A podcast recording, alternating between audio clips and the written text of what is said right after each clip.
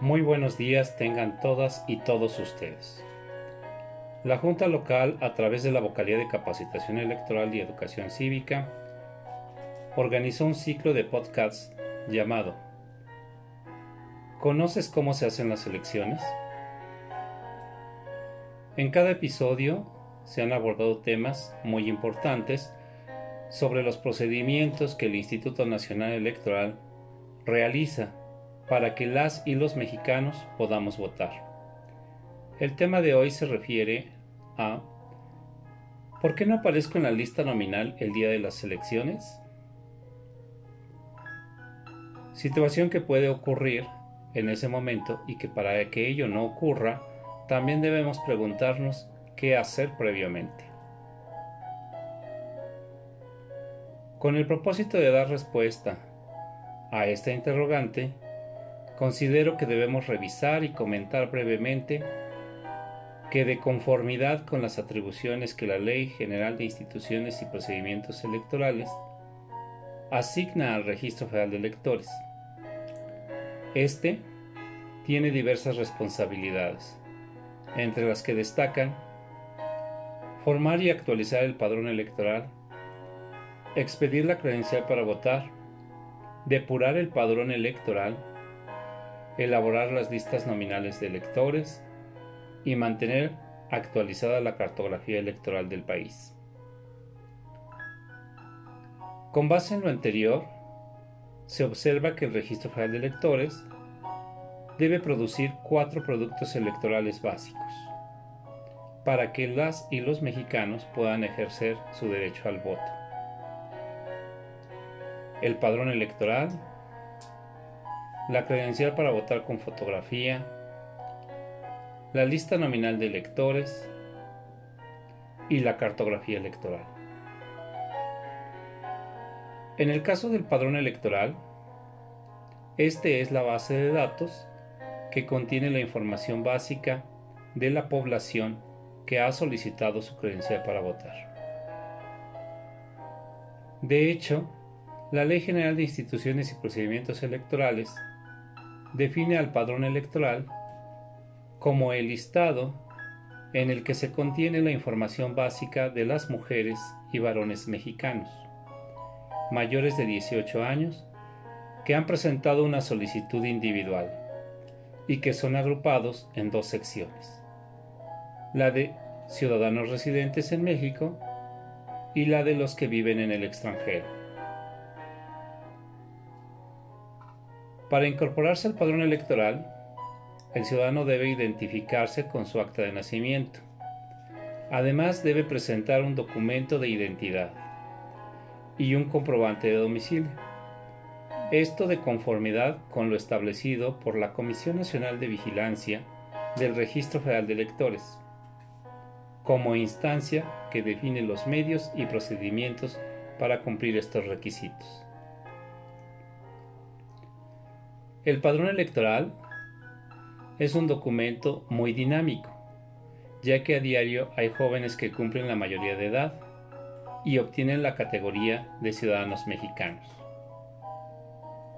Además de que hay electores que cambian de domicilio, fallecen o pierden sus derechos político-electorales, entre otros cambios.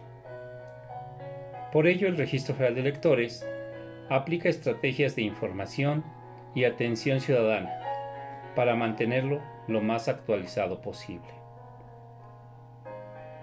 Ahora bien, es importante comentar que existen factores que provocan la desactualización del padrón electoral y para los cuales el Registro Federal de Electores instrumenta programas de depuración para dar de baja del padrón registros que no deban estar vigentes. Entre los principales programas se encuentran la desincorporación de ciudadanos fallecidos, la suspensión de personas que se encuentran en procesos penales o que hayan recibido sentencias que impliquen alguna pena corporal, o la baja de registros ciudadanos que habiendo solicitado su incorporación al padrón electoral o actualizados sus datos, no acudan a recibir la credencial para votar en los siguientes dos años. También, el programa de detección y desincorporación de registros duplicados o ciudadanos que intenten realizar la usurpación de identidad de otras personas. La detección de datos presuntamente irregulares, tanto personales como en domicilio. La existencia de ciudadanos mal referenciados en sección o manzana. La credencial para votar es el único instrumento que tienen las y los mexicanos para participar en las elecciones federales y locales. Se ha posicionado como una de las identificaciones que no tiene un costo directo para el ciudadano que la solicita o requiere realizar alguna actualización de datos. Se define como una identificación oficial que acredita a la ciudadanía mexicana y se utiliza para ejercer el derecho al voto en el territorio nacional así como desde el extranjero. Para obtener la credencial para votar, es imprescindible que el ciudadano esté inscrito en el padrón electoral. Podemos señalar que está considerada como una de las más confiables y seguras. Durante el mes de julio de 2018, obtuvo el reconocimiento como Memoria del, Mundo de México, otorgada por la UNESCO. La lista nominal de electores es la relación que contiene el nombre de las personas incluidas en el padrón electoral, agrupadas por distrito y sección, y a quienes se les ha expedido y entregado su credencial para votar. La lista nominal se integra en dos apartados. Las que incluyen a los electores que viven en el territorio nacional y las que contienen a los ciudadanos mexicanos residentes en el extranjero. Con referencia a las listas nominales de electores de ciudadanos que viven en México, se dividen estas en secciones electorales. Están impresas en forma de cuadernillo, que se utilizan en las casillas electorales el día de la elección y en donde cada cuadernillo contiene un máximo de 750 electores residentes de la sección que corresponda a la región que cubre dicha casilla. Las listas nominales de electores contienen los datos del ciudadano exclusivamente en el orden siguiente.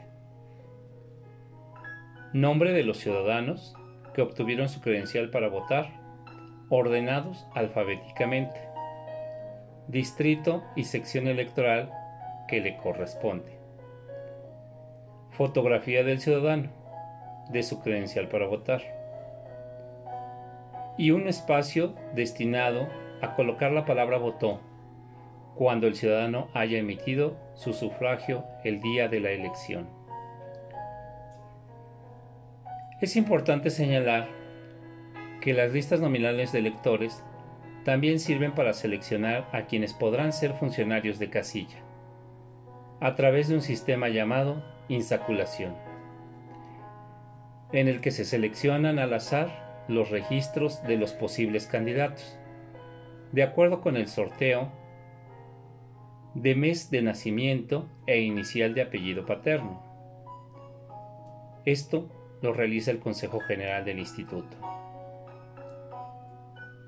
Derivado de lo comentado hasta el momento, podemos observar que los instrumentos electorales señalados se encuentran en permanente construcción.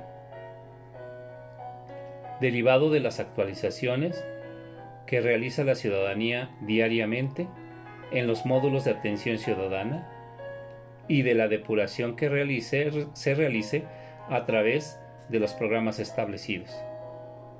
Por lo que en este sentido, y considerando que la lista nominal de electores se encuentra integrado por personas a quienes se les ha expedido y entregado su credencial para votar, entonces ocurre que la respuesta a la interrogante radica en que algunos ciudadanos se presentan a emitir su voto con alguna credencial que no se encuentra vigente, derivado de la realización de algún trámite de actualización o de algún programa de depuración en la que posiblemente se encuentren. Durante el día de la jornada electoral, los ciudadanos que contando con su credencial para votar con fotografía no se encuentren en el listado nominal de la sección que corresponde, pueden acudir o llamar a las vocalías locales y distritales del Registro Federal de Electores, al Centro Metropolitano INETEL o a los centros estatales de consulta electoral y orientación ciudadana, para que se les informe la causa de su exclusión en dicho listado nominal, a través de una solicitud de aclaración a la lista nominal de electores. Con el propósito de agilizar la emisión de una respuesta al ciudadano, el instituto desarrolla una aplicación en plataforma web a través de la cual se puede dar una atención rápida y certera a todas las solicitudes de aclaración y proporcionar la situación registral que guarde en el padrón electoral y la lista nominal de electores. O en su caso, se le informará qué acciones debe llevar a cabo para regularizar la situación registral o para poder acudir a votar.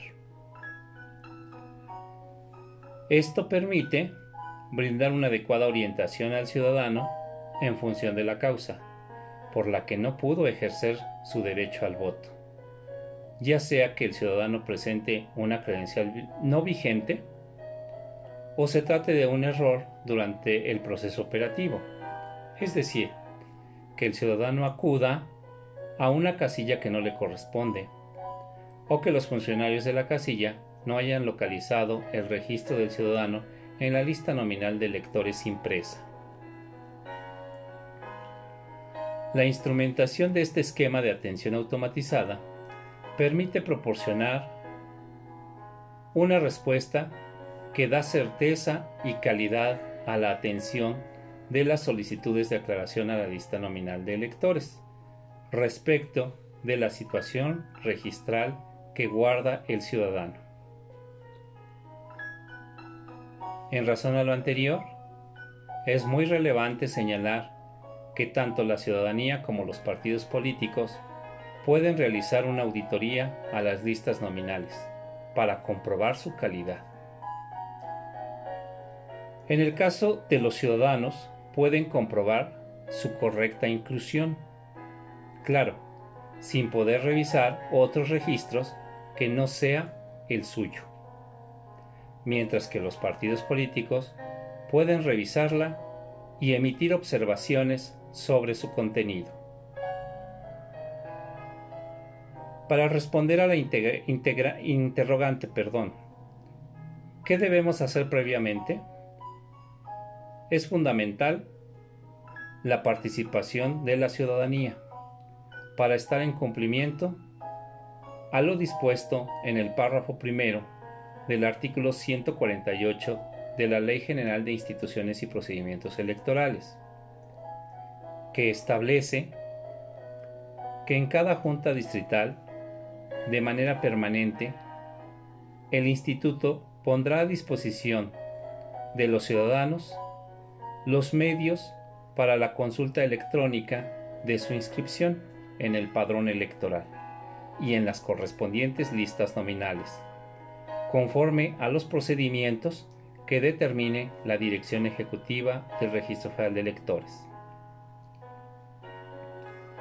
Con lo cual, el ciudadano audita y verifica su registro previo al día de la elección así como su adecuada inclusión o exclusión de los instrumentos electorales. Cabe señalar que de encontrar alguna inconsistencia a su registro, la Ley General de Instituciones y Procedimientos Electorales y la Ley General de Sistema de Medios de Impugnación en materia electoral otorgan a las y los ciudadanos los medios de defensa contra actos y resoluciones emitidos que consideren vulneren sus derechos político-electorales. Los ciudadanos pueden presentar la instancia administrativa que consideren necesaria, ya que, habiendo cumplido con los requisitos y trámites correspondientes, no hubieran obtenido oportunamente su credencial para votar. Pueden entonces interponer una solicitud de expedición de credencial. O, habiendo obtenido oportunamente su credencial para votar, no aparezcan incluidos o que consideren haber sido indebidamente excluidos de la lista nominal de la, de la sección correspondiente a su domicilio, pueden ellos interponer una solicitud de rectificación. Ahora bien, en el supuesto de que la resolución